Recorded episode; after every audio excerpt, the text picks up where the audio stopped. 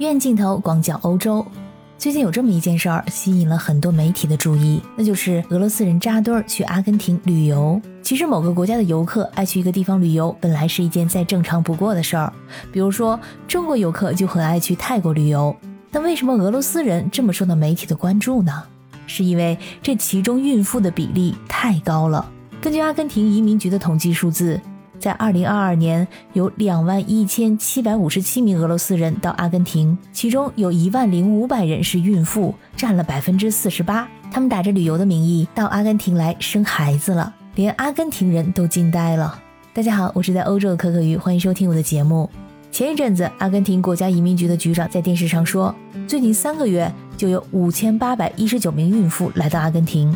曾经有一个航班，上面有三十三名俄罗斯孕妇，她们基本上都临近产期，孕期有三十二周、三十三周和三十四周。在阿根廷的某个机场，有六位孕妇被拘留，因为她们被看作是假游客，他们没有回程票，也解释不了他们现在会去哪里观光。就他们这种临近产期的状态，走路都有点费劲，更不要说到处游玩了。尽管说如此，他们还是被允许进入阿根廷。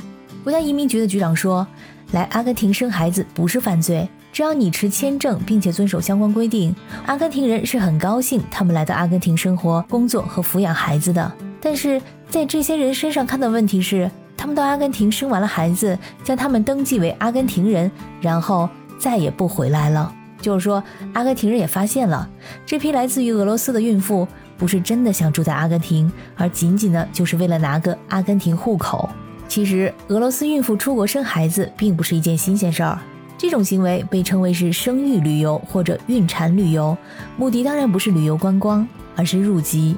可目前阿根廷正经历一场严重的经济危机，面临许多挑战，包括高通胀、外债问题、经济衰退以及贫困率上升等问题。去年的通货膨胀率高居世界第四位，民众生活可以说是苦不堪言。如果说有选择的话，每个母亲都会给孩子选择为简单模式，而不是艰难模式。那么，为什么成千上万的俄罗斯孕妇要去目前看起来情况十分不乐观的阿根廷生孩子呢？这里我们要提到一个词啊，就是属地主义，又叫做出生地主义。就是说，无论父母是哪国人，只要孩子出生在这个国家的领土内，那么就自动获得这个国家的国籍。属地主义为主的国家和地区比较少。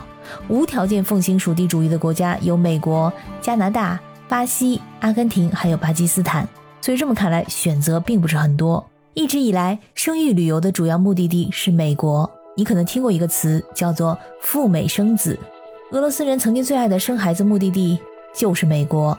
近几十年来，很多富有和著名的俄罗斯人在迈阿密生孩子非常常见。很多人呢在那里拥有房产，给他们的后代美国公民的身份。不过最近几年来，获得美国签证变得越来越困难，所以呢，有些女性也开始寻找别的地方，比如说巴西。这种趋势在二零一五年之后变得更加明显。当时俄罗斯经济陷入衰退，卢布对美元贬值一半，这使得去美国的旅行贵了一倍。虽然说贵，但是美国依然是俄罗斯人生育旅游的首选。但从去年俄乌战争发生之后，情况就完全变了。西方很多国家对俄罗斯公民入境采取了限制措施，有些国家暂停了俄罗斯人的旅游签证，更有甚者直接禁止俄罗斯人入境。比如说，去年八月底，欧盟决定全面终止执行欧盟和俄罗斯之间的签证便利协议。所以，赴美生子的路被封上之后，拉丁美洲的生育旅游就开始兴旺起来。阿根廷和巴西是对俄罗斯抱着宽容的态度，依然给俄罗斯人免签入境的待遇。由于巴西没有记录分娩妇女的国籍。因此没有办法统计最近俄罗斯母亲在巴西所生婴儿的数量。由于在巴西出生了太多俄罗斯婴儿，所以他们的父母联合起来，请了一名东正教牧师为他们家庭的新生婴儿施洗。阿根廷是个移民国家，百分之九十以上的人口都是外来移民，对外国人不是很排斥。他采取我们刚才说的属地主义，在阿根廷出生的孩子能够自动获得公民身份，通过子女的外籍身份，父母也可以申请获得阿根廷国籍。而且，如果持有阿根廷护照的话，可以在不用签证的前提下入境包括欧盟、英国和日本在内的一百七十多个国家。除了护照，阿根廷的医疗条件也受到了俄罗斯孕妇们的赞扬。